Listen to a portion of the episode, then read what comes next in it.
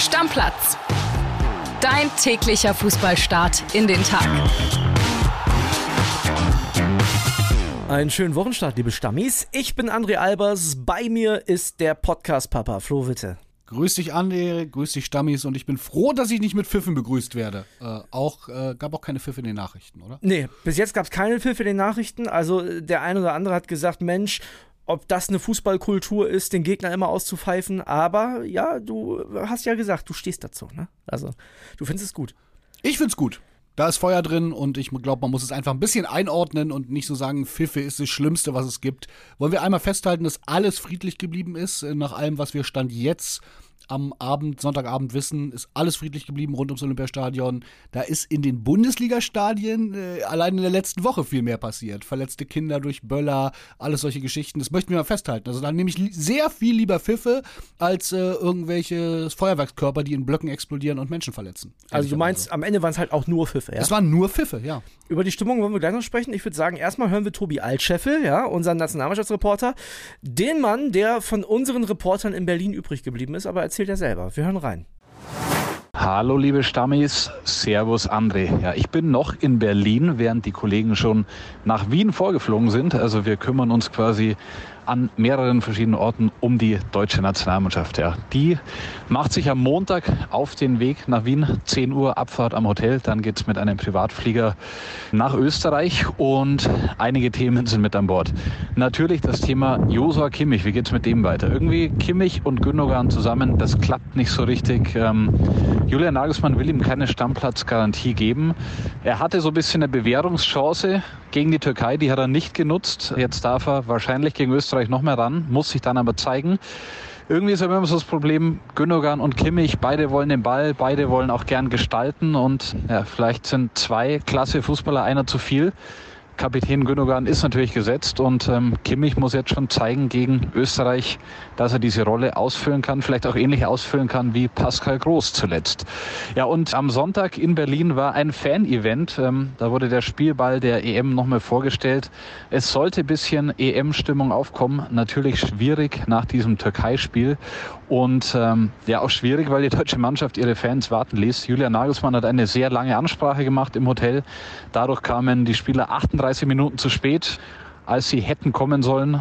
War noch Sonnenschein, als sie kamen, hat es geregnet. Passt irgendwie ein bisschen in das Bild der Nationalmannschaft nach dem Türkei-Spiel. Und wir hoffen dann doch auf Sonnenschein und gute Stimmung in Wien und ein besseres Spiel als am Samstagabend.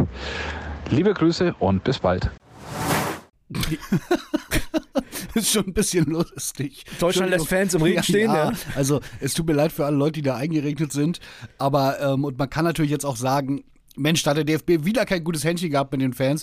Auf der anderen Seite wollen wir eine erfolgreiche EM spielen und wenn Nagelsmann den Spielern dann da 30 Minuten länger einen Vortrag halten muss und das zum Erfolg beitritt, ich glaube, da steht auch jeder gern mal im Regen, aber es passt natürlich ins Bild. Zweites Thema war Joshua Kimmich und bevor wir beide drüber reden, Thomas hat uns eine Nachricht geschickt. Geht ein bisschen gegen uns, ein bisschen gegen Nagelsmann und ganz Unrecht hat er in einigen Sachen auch nicht. Wollen wir mal reinhören? Let's go. Also ich finde, der gute Julian Nagelsmann kam heute viel zu gut weg bei euch. Der hat sich komplett verzückt und stellt sich dann, wie ihr es ja richtig angemerkt habt, noch äh, mit einem Mega-Hang zur Arroganz da irgendwie ins TV-Studio und erklärt irgendwie, warum das irgendwie schon alles seinen Sinn hatte. Nein, es hatte einfach gar keinen Sinn. Also mit einer Dreierkette da anzufangen, dann der Harvard als Schienenspieler, Sané dann irgendwie der nach hinten verteidigen muss, was der überhaupt nicht kann. Und irgendwie nicht die Eier zu haben, dem Kimmich einfach mal zu sagen, ey, du kannst es nicht auf der 6, bitte geh rechts hinten hin, wo du Weltklasse bist oder zumindest mal Weltklasse warst. Und lass doch einfach mal irgendwie den Groß da abräumen oder lass meinetwegen auch Goretzka spielen. Also weiß ich nicht.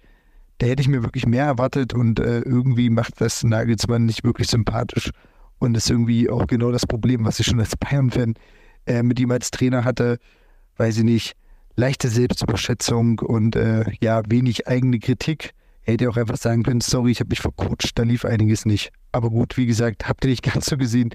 Ich fand es wirklich mega enttäuschend und äh, hoffe, dass er irgendwie daraus eine Schlüsse zieht. Ciao. Waren wir zu brav mit Julian Nagelsmann? Also bei einer Sache hat er recht und das ist Josua Kimmich meiner Meinung nach. Das Thema, was Tobi ja auch gerade schon angeschnitten hat. Ich finde, wenn man alle möglichen Leute auf der linken Seite ausprobiert, dann muss man auch einem Josua Kimmich sagen können, Du musst es hinten rechts machen. Absolut. Ich finde, das ist ohne Frage ein Fehler, dass er sich so darauf festgelegt hat und es ausgeschlossen hat. Dadurch beraubt er sich einfach einer zumindest mal möglichen Option, die Ja. durchaus funktionieren könnte. Ansonsten muss ich sagen, der äh, liebe Hörer ist sehr da auf Linie mit unserem äh, Chefredakteur Matthias Brüggelmann, der auch in die Richtung kommentiert hat und gesagt hat, äh, das ist beängstigend, die EM-Angst ist zurück. Und er hat ein Argument, das kann ich nicht von der Hand weisen. Er hat gesagt, bei Chelsea, Leverkusen, Arsenal ist noch kein Trainer und da arbeiten ja auch keine Amateure und ehrenamtlichen Trainer auf die Idee gekommen, Harvards nach hinten links zu stellen. Ist noch keiner. Wird einen Grund gehabt haben, warum da noch keiner auf die Idee gekommen ist. Ich denke auch, die haben einfach bessere Linksverteidiger. Und ja, aber trotzdem, ich weiß es nicht, wenn, wenn das so naheliegend wäre. Und das haut für mich so ein bisschen in diese Kerbe Selbstüberschätzung, was der Hörer sagt. Ich persönlich sehe es nicht so. Ich habe es ja auch gestern gesagt. Ich halte es grundsätzlich für eine recht smarte Idee, wenn es funktionieren würde, einen tollen Offensivspieler mehr auf dem Feld zu haben, in Summe. Es muss dann auch nur hinten funktionieren. Und ähm, zu seinem TV-Auftritt, naja, ich habe es ja gesagt, ich finde, er wandelt immer so an der Grenze zwischen Coolness und Arroganz. Ich fand, es war noch nicht arrogant. Es war an der Grenze, aber eigentlich ganz nice. Also bei mir ist ja so, ich ändere ja hier und da auch mal meine Meinung. Ich möchte übrigens deinen äh, guten Kumpel Nick grüßen, der tatsächlich, als wir uns in Frankfurt gesehen haben, ja gesagt hat, ich dürfte das auch, denn es gibt ja jeden Tag neue Informationen. Ne? Und ich tausche mich auch mit anderen Menschen aus. So, ich habe meine Meinung zu gestern schon geändert, tatsächlich. Denn ich finde es doch keine gute Idee mehr, mit Harvards auf, auf links und das auszuprobieren. Ich habe nämlich gesprochen mit Gregor Ruhmüller, ne, unserem Kollegen hier, und der hat zu mir gesagt, du brauchst doch eigentlich, die Offensive ist doch schon gut, du brauchst doch eigentlich mehr Leute, die verteidigen, die gut verteidigen können. Und da hat er natürlich recht. Also grundsätzlich brauchst du erstmal, da wir, ich sag mal, vier, fünf überragende Offensive haben, müssen die anderen sechs gut verteidigen können. Und das kann Harvards nicht. Du brauchst den gar nicht mehr zusätzlich, weil du hast schon eine sehr gute Offensive. Die Du sind, hast mich fast überzeugt. die sind nach vorne schon gut genug. Wir brauchen nicht noch einen guten Fußballer. Wir brauchen einen, der gut verteidigen kann. Aber wenn ich jemanden hätte, der hinten gut verteidigt und vorne trotzdem geil ist, nehme ich den trotzdem. Das Ja. ist ja, was ich sage. Es muss Ja. hinten auch funktionieren. Aber der muss erstmal gut verteidigen können. Und Gregor hat gestern nochmal die WM 2014 angesprochen mit vier Innenverteidigern in der, in der Verteidigung. Das hat gut geklappt. Weißt du warum? Weil die alle gut verteidigt haben. So, und er hat auch nicht, er hat da nicht Unrecht. Deswegen, ich lasse mich da auch immer gerne überzeugen. Ich finde, das stimmt. Du bist ein geiler Typ, André. Ich wenn ich mich mit meiner Frau streite, sagt sie ganz oft, vor einer Woche hast du noch was ganz anderes gesagt. Und da sag ich, schlaue Menschen ändern ihre Meinung. So, ja, nein, es ist ja auch du hast tatsächlich es jetzt so. offiziell gemacht. Ich habe jetzt gemacht, nein, weil es auch wirklich, das hat für mich Sinn gemacht. Wo ich nicht dabei bin, ist dieses in Anführungszeichen leichte Nagelsmann-Bashing von Thomas, denn die Situation ist eine für mich komplett andere und auch dieses, ja, da sind noch keine anderen Trainer auf die Idee gekommen, den Linksverteidiger spielen zu lassen. Ja, sorry, der ist jetzt Trainer der deutschen Nationalmannschaft. Ich habe da nicht vier richtig geile Linksverteidiger gesehen bis jetzt. So, und Chelsea hat zur Not dann halt auch einmal für 80 Millionen eingekauft. So, weißt du? Das ist halt auch wieder ein anderes Argument. Und was noch dazu kommt, meiner Meinung nach, Julian Nagelsmann, was habe ich gestern gelesen? Fünf oder sechs Trainingseinheiten, richtige Trainingseinheiten hatte er mit der Mannschaft bis jetzt. Der Mann muss machen dürfen. Ansonsten können wir es lassen. Also, ich glaube, wir können den besten Trainer der Welt holen. Wenn der mit der Mannschaft nicht arbeiten kann, und das gilt natürlich auch für ein defensives Konzept, dann wird der aus der Mannschaft nichts machen. Und natürlich ist es bei der Abwehr, die durch ein gemeinschaftliches Zusammenspiel Spiele entscheidet, viel schwerer als bei Angreifern, die das durch Individualleistungen machen. Ist doch klar, da muss ein Verbund funktionieren. Und deswegen habe ich große Hoffnung. Übrigens auch da, ich will gleich den Leuten Wind aus den Segeln nehmen, die sagen, ja, Hansi Flick habt ihr aber auch angezählt. Ja, Hansi Flick hat auch ein Turnier verkackt. So, das dürfen wir nicht vergessen. Der hatte diese Und nicht Mannschaft... zu knapp. Nicht zu Also- knapp. Und der hatte diese Mannschaft im Vorfeld schon oft und lange zusammen. Und der hat seinen Stamm immer wieder eingeladen. Der hat einen Harvards nicht hinten links ausprobiert, sondern immer wieder die gleichen Leute in anderer Kombination. Ich finde, man muss sagen dürfen, dass Nagelsmann jetzt unter Druck steht, dass ein Ja. bisschen Kredit auch verspielt ist. nee. Na, der hat gegen die Türkei zu Hause verloren. Ein bisschen Kredit ist verspielt. Ja, weiß ich nicht. Aber ja, man muss ihm auch noch weiterhin Kredit geben und auch gewisse Vorschusslorbeeren, weil die EM einfach so nah ist. Ja, und du darfst eine Sache nicht vergessen. Der hat dann vor diesem Turnier, hat er die nochmal drei, vier Wochen zusammen.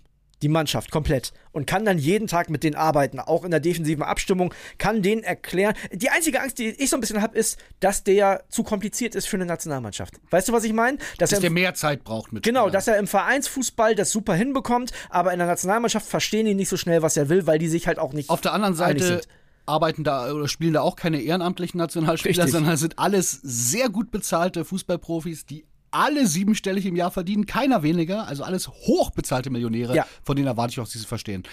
Letzter Punkt, lass uns noch einmal kurz reden. Kimmich, Das klingt so ein bisschen, was der Kollege Tobi Altscheffel da sagt, und niemand ist so nah dran wie er Ja. bei dem Thema, äh, nach Endspiel um den EM-Stammplatz Dienstag in Wien. Auf jeden Das Fall auf der haben. Auf Ja, jeden genau. Fall auf der. Sechserposition. Ja, das willst du nicht ne? haben. Nee, das denke ich auch. Also, ich bin auch gespannt, ob Joshua Kimmich da aus seiner Haut kann. Äh, Wir kennen ja alle Typen, die sind sehr laut und dann sagst du zu einem Typen, ey, jetzt reiß dich mal ein bisschen zusammen. Versuch mal, dich ein bisschen zurückzunehmen. Das können die meisten dann nicht. Das wird sehr, sehr, sehr, sehr schwierig. Und Joshua Kimmich ist einer, der möchte gerne Fußball spielen. Ich weiß nicht, ob der jetzt nur abräumen kann. Da bin ich mir nicht so sicher. Wird spannend, wir gucken genau hin. Eine Sache noch, ich weiß, es ist vielleicht ein bisschen früh und vielleicht werden wir es auch nochmal machen. Mich würde es trotzdem brennend interessieren, liebe Stammis. Schickt uns doch mal eure Stand jetzt beste EM11. Wenn das Spiel morgen in Wien EM-Finale wäre oder erstes EM-Spiel, mit welcher Elf würdet ihr spielen? Schickt uns eine Textnachricht, genau mit den elf Spielern, Torwart und dann von rechts nach links immer die Ketten. Einmal durch. Das würde uns brennend interessieren. Dann können wir darüber sprechen und können auch mal ein Gefühl davon bekommen, was denn so wirklich bei euch in der Masse die Meinung ist. Ich werte das aus. Ich gucke mir das alles an und dann werden wir in der Dienstagsfolge die EM11 der Stammis bekannt geben. Ne? Passt doch perfekt und dann gucken wir auch mal, ob äh, Nagelsmann sich vielleicht da mit den Stammis sogar auf Linie ist. Kann ja auch sein. Kann sein, kann absolut Ja? sein, ja. Und Das machen wir. ich appelliere nur noch mal daran, ja, er wirkt ab und zu ein bisschen arrogant, aber gib dem Mann Zeit, lass den zumindest mal eine Periode für einen gewissen Zeitraum versuchen, eine Mannschaft einzuspielen und dann äh, schauen wir uns das Ganze mal an. Wir haben noch eine Nachricht bekommen äh, vom Sascha und da geht es ein bisschen um die Stimmung und fand ich auch sehr interessant. Wollen wir da mal reinhören? Klar. Uns fehlt im Vergleich zur Türkei beispielsweise jegliche Emotionalität. All das, was die Türkei an Feuer hatte, sieht bei uns eher so aus wie Dienst nach Vorschrift und ich mache halt mit. Bei uns ist niemand da, der diese Euphorie mal schürt oder mal einfach alle mitreißt. Und deswegen plätschert das immer so vor sich hin und ich will äh, nicht das Orakel spielen, aber ich glaube kaum, dass es am Dienstag in Österreich besser aussieht. Im Gegenteil, ich befürchte, dass am Mittwoch eine große dunkle Wolke über Fußball Deutschland zieht. Es ist auch ein bisschen meine Befürchtung, wenn ich ehrlich sein soll. Siehst du denn auch nicht, diesen einen, der mitreist? Haben die Türken das besser gemacht? Ist es besser bei denen? Ja, ich habe es gestern gesagt, die haben Messer zwischen den Zähnen alle, alle gehabt.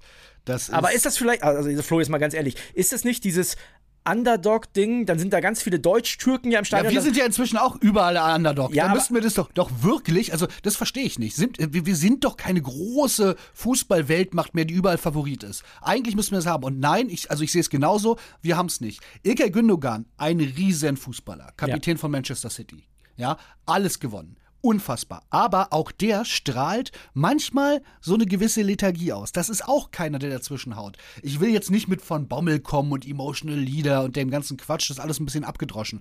Aber in der Gesamtheit Spieler, die diese Aggressivität haben, da würde ich mir doch schon in dieser gesamten Mannschaft doch ein, zwei mehr wünschen. Ich, sehe keinen. Ich glaube ehrlich gesagt, dass es aber auch ein sehr, sehr spezielles Spiel war.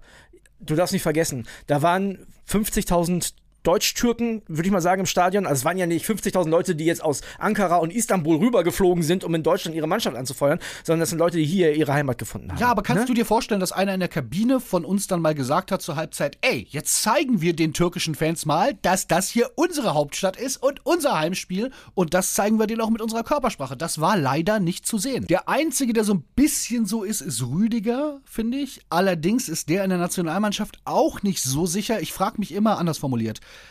Der ist ja wirklich unangefochtener Stammspieler bei Real Madrid. Das Ich glaub, versteckt er ich gut, glaub, meinst du, ja? Das versteckt der Nationalmannschaft ab und an gut. Aber der ist so vom Typ her einer, der das am ehesten kann. Ich finde es aber immer doof, wenn es ein Innenverteidiger ist. Ne? Also das ist so, je weiter im Mittelfeld, desto besser so ein Emotional Leader. Jetzt habe ich es doch gesagt. Aber ich möchte nun mal das Beispiel, ich, ich fand es wirklich ein sehr spezielles Spiel. Ich will das an einem Beispiel mal belegen. Kenan Yildiz, haben wir drüber geschrieben bei Bild, ja. Großes Bayern-Talent gewesen, in Regensburg geboren, ist dann jetzt äh, zu Juventus Turin gewechselt. Und da fragen sich heute alle, auch bei uns in der Zeitung, Mensch, warum hat der Mann denn keine DFB-Einladung bekommen? Warum spielt er nicht für Deutschland? Der Junge ist 18 Jahre alt. Der ist 18 Jahre alt. Der hat bis jetzt in der Serie A, ich hab's aufgemacht, ich kann es dir vorlesen, für Juventus Turin in fünf Spielen 36 Minuten gespielt. In, fü- nein, nein, nein, in fünf Spielen 36 Minuten gespielt. Jetzt willst du mir sagen, ja, aber der hat gebrannt und für sein Land und so. Ich habe hinterher bei Social Media ein Interview gesehen nach dem Spiel im türkischen Fernsehen von Kenan Yildiz auf Englisch mit deutschem Akzent, weil der kein Wort Türkisch spricht. Du kannst mir noch nicht erzählen, dass der der Typ ist, der das Land mitreißen will und dass wir so jemanden nicht haben. Aber offenbar hat er bei der Türkei die bessere Perspektive für sich gesehen. Na klar. Ähm, Stefan Kunz war bei uns im TV gestern, hat erzählt, er hatte sich auch mal mit dem Berater getroffen damals und äh, hat gefragt, warum denn eigentlich Juve? Hat er gesagt, na, die haben einen super Karriereplan vorgelegt, die haben sich um ihn gekümmert, haben gesagt, ein Jahr U19, News League, dann an die Profis ranführen. Und da sage ich, rein sportlich jetzt mal betrachtet im Übrigen, das ist Scouting und das macht gutes Scouting aus bei Juve. Weißt du, was kein Scouting ist? Wenn ich dir sage, der Mbappé, das ist ein richtig guter, den müssen wir holen. Ja, das sieht jeder, das sieht meine Tochter, das sieht meine Frau, das würde jeder sehen. Ja, aber wir haben jetzt auch So. ein paar Stammis dabei gehabt, die haben gesagt, ah, wie konnte Bayern den gehen lassen? Naja, ja, das wäre gutes Scouting gewesen. Na- Jemanden erkennen, ob der mal gut werden kann. Naja. Und bei dem ist es ja noch nicht mal entschieden, das muss man ja, Ja, sagen. ich wollte gerade sagen, also sorry, Bayern hat ja mittlerweile auf der Position einen Backup-Stürmer, der ist genauso alt mit Tell, der ist 50 Millionen mittlerweile wert und der wird jedes Mal zum Match, wenn er, wenn er eingewechselt wird. Also ich bitte dich. Ja, absolut. Darum, ich bin bei dem auch ein bisschen vorsichtig mit, das ist jetzt nicht, stand jetzt noch nicht der neue Mbappé, den wir da verpennt Ja. haben, sondern jemand, der gerade ein gutes erstes Saisondrittel für sein Alter mit Teilzeiteinsätzen bei Juve spielt. Naja, 36 Minuten in fünf Spielen. Genau, mit Teilzeiteinsätzen. Das ist weniger. Also wir können ja gerne ausrechnen, Mit. Einwechslung. Okay, ich will nur sagen, der, der, der sorgt, in Italien hat man schon über den gesprochen, weil es halt auch Juve ist und Ja. weil er sehr jung ist, aber wir reden da noch nicht, das ist noch völlig offen. Es kann auch sein, dass wir in zwei Jahren sagen, naja, den hätte hier eh niemand gebraucht, also der hätte keine deutsche Nationalmannschaft vorangebracht und schon gar keine Bayern. Ich möchte auch gar nicht, also das Einzige, was ich sagen will, ist, dieses Spiel war, glaube ich, sehr, sehr, sehr, sehr speziell. Diese ganze Geschichte rund um dieses Spiel war emotional aufgeladen und deswegen natürlich auch die deutsch-türkischen Fans haben mega Alarm gemacht, die haben zu Recht gewonnen, die haben nur gepfiffen, hast du gesagt, es gab keine Krawalle. Super, aber das ist für mich ein absolutes Outstanding-Spiel gewesen. Das sieht gegen Estland für die auch schon wieder anders aus. Ja, aber jedes K.O.-Spiel wird für die deutsche Mannschaft auch ein Outstanding-Spiel unter Ja. einer besonderen Atmosphäre. Genau, das gab es aber gestern nicht. Genau, aber ich sag's nur. Ja, ihr merkt schon, geht heiß her heute hier in der Folge. Ne? Da werden sich heute mal die äh, Köpfe heiß Aber ist doch gut. Ja, Endlich ist, ist ein bisschen Reibung da und endlich wird darüber gesprochen und endlich hat man das, was ich gesagt habe. Langsam kriege ich, ich krieg EM-Temperatur. So, und jetzt ist die Frage, und das ist, glaube ich, die Frage, die, die wir uns stellen und die sich auch der Stammi gestellt hat, kriegt die deutsche Nationalmannschaft auch noch EM-Temperatur und gibt es diese zwei, drei Leute, die das Team dann anführen können? So, du sagst, Gündogan ist zwar der Kapitän, aber eigentlich nicht der Typ dafür. Ich hoffe, dass wir die Leute finden und ich hoffe zum Beispiel, wenn es ein Thomas Müller ist, der sagt, Mensch, ey, und ich lasse mir das nicht gefallen, schon gar nicht in meinem Land, dass er dann auch im Platz steht. Muss er dann. Auch wenn Musiala und Wirtz auch spielen sollen. Aber irgendjemand muss die jungen Leute ja führen. Es wird sehr, sehr spannend, alles rund um unsere Nationalmannschaft. Und das Gute ist, nächstes Spiel gibt's schon morgen. Genau. Noch nie wahrscheinlich war ein Freundschaftsspiel der Deutschen in Wien gegen Österreich so bedeutungsschwer aufgeladen für unsere Fußballnation, für unsere Fußballseele, wie es das äh, morgen sein wird. Ich bin gespannt und freue mich tierisch auf das Spiel. Also, das wichtigste Freundschaftsspiel der DFB 11 Geschichte. Ist das was? Das könnte sein, ich bin kein Historiker, aber auf jeden Fall so könnte man es. Ähm, RTL hat auch immer so ein Motto für seine Sendung. Ja. Ja, also so die Schlacht des Jahrhunderts. Das, das wichtigste Spiel der deutschen Freundschaftsspielgeschichte. Ja, finde ich gut. Deckel drauf. Wir freuen uns drauf. Bis dann. Tschüss. Stammplatz. Dein täglicher Fußballstart in den Tag.